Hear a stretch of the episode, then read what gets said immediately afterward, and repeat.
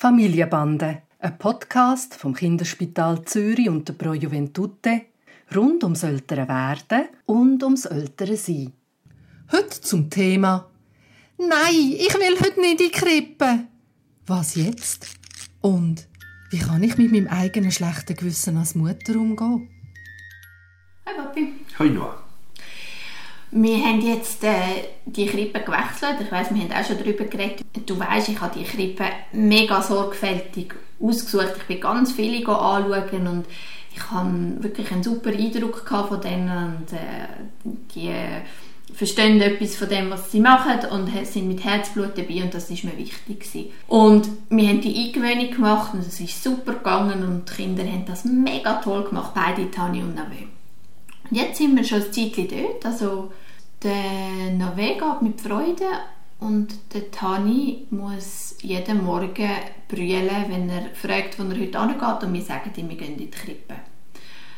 Und es verunsichert mich wahnsinnig. In dem Moment, wo wir dann dort sind, ist es kein Problem. Er geht rein und er scheint fröhlich und sie sagen mir auch, dass es ihm während dem Tag gut geht. Aber wir haben einfach am Morgen so einen ein Kampf mit ihm. Er, ist, er will nichts machen, er will sich nicht anziehen, er will nicht Zähne putzen, er will nicht, einfach nichts. Er will nicht aus dem Haus und er brüllt und er sagt, er will nicht dort hin. Und wenn ich ihn frage, was denn das Problem ist, dann sagt er mir, es geht so lange, bis du kommst. Ich kann es nicht ganz rausspüren, was wirklich das Problem ist und es ist, es ist wirklich schrecklich für uns. Weil beim besten Willen kann ich es mir nicht erklären, warum es ihm so schwer fällt. Was sollen wir jetzt machen? Sollen wir neue Krippen suchen? Ah, nein, das ist äh, das wäre ein Schnellschuss und da gibt es noch ganz viele Überlegungen vorher. Also etwas ganz Wichtiges, was du mir gesagt hast, ist, wenn er ein paar Minuten dort ist, dann ist er zufrieden und es läuft gut.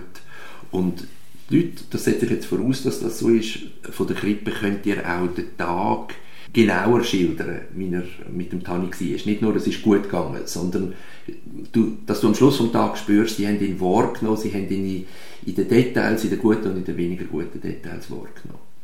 Dann, glaube ich, wird das Ganze viel heißer gegessen, wie es gekocht wird. Das ist einmal Punkt 1. Das heisst, wenn das Kind nach ein paar Minuten sich wohlfühlt, ist das ganz ein gutes Zeichen. Und dann kann das, dass er vorher nicht gehen will, mit ganz anderen Sachen zu tun haben und muss gar nicht mit der Krippe zu tun haben. Zum Beispiel? Also der Alltagsrenner noch und das finde ich ja auch gut so, weil ich überzeugt bin davon, dass den Kindern in diesem Alter die Krippe gut tut. Aber der Alltagsrenner ist, dass natürlich aus kindlicher Sicht das Kind das Mami daheim will, am Herd will. Und du, das unterschiebe ich dir jetzt, vielleicht ist es nicht richtig, aber immer in dieser Balance zwischen Arbeit und Mutter sein, musst du deinen Weg finden. Und wenn er dir sagt, ich will nicht gehen, ich will mit dir zusammenbleiben, dann äh, kann ich, könnte ich mir vorstellen, dass äh, bei einer guten Mutter, wie du eine bist, äh, abgeht, ähm, schaffe ich zu viel, bin ich zu wenig um, braucht er mich mehr.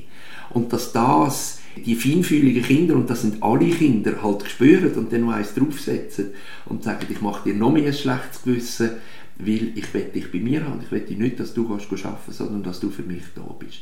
Das ist etwas, wo ich immer wieder höre, dass das ein Balanceakt ist im, im heutigen Alltag, wo Mütter sowohl wollen gute Mütter sein, was ein ganz wichtiger und, und der wichtigste Job ist, wenn man auch Kinder auf die Welt setzt und auf der anderen Seite sich aber auch beruflich weiter verwirklichen und ihre Qualität und auch ihre Erholungszeit letztendlich dort wollen, äh, wollen holen.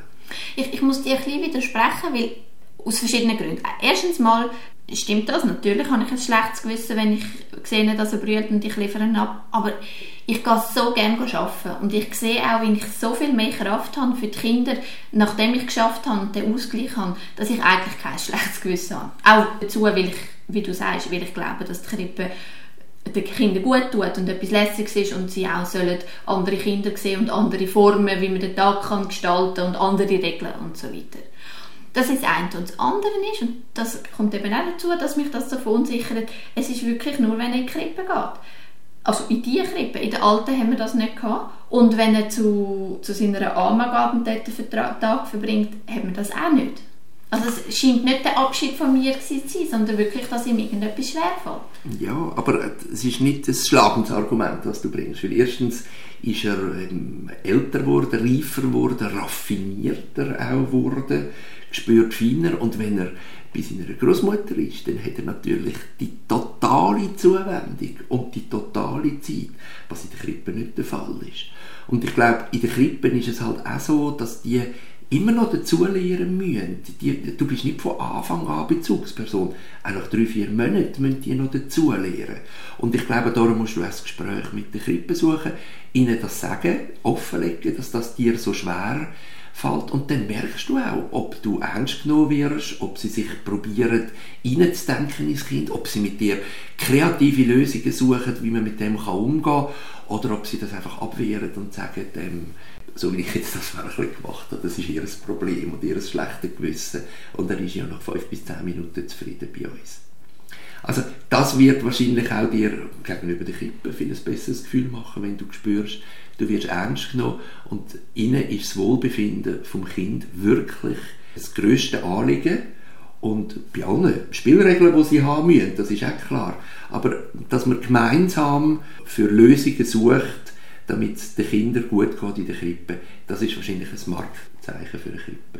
Ja, und das muss ich Ihnen also auch lassen, das möchten Sie wirklich. Wir haben das auch schon angesprochen mit Ihnen und es beschäftigt sie für uns, so habe ich das Gefühl. Ich, ich habe ihnen auch schon gesagt, ja, es tut mir wirklich leid, dass ihr dann eben die, das Schwierige mit ihnen durchmachen und sie haben dann gefunden, nein, das ist für uns absolut okay, aber es tut mir natürlich leid, wenn es dir schwerfällt, ihn da abzuladen.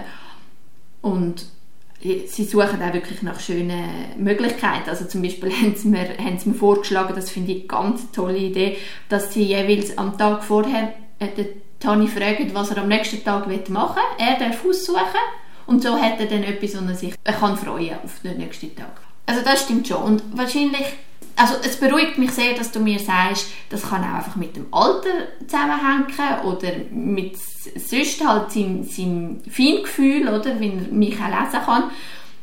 Und ja, ich habe ein schlechtes Gefühl, ihn zu bringen, wenn ich weiß, dass er so brüllen muss. Und dann geht es wahrscheinlich wirklich in erster Linie darum, dass Krippen und ich, Krippen und mir einen Weg finden, wo wir daran arbeiten können, damit ich in erster Linie ein besseres Gefühl habe. Weil ich bin sicher, sie machen es gut mit ihm. Und dann können wir so uns langsam daran tasten, dass er dann hoffentlich gleich wieder mit Freude am Morgen sich äh, auf die Krippe vorbereitet und dort hingeht.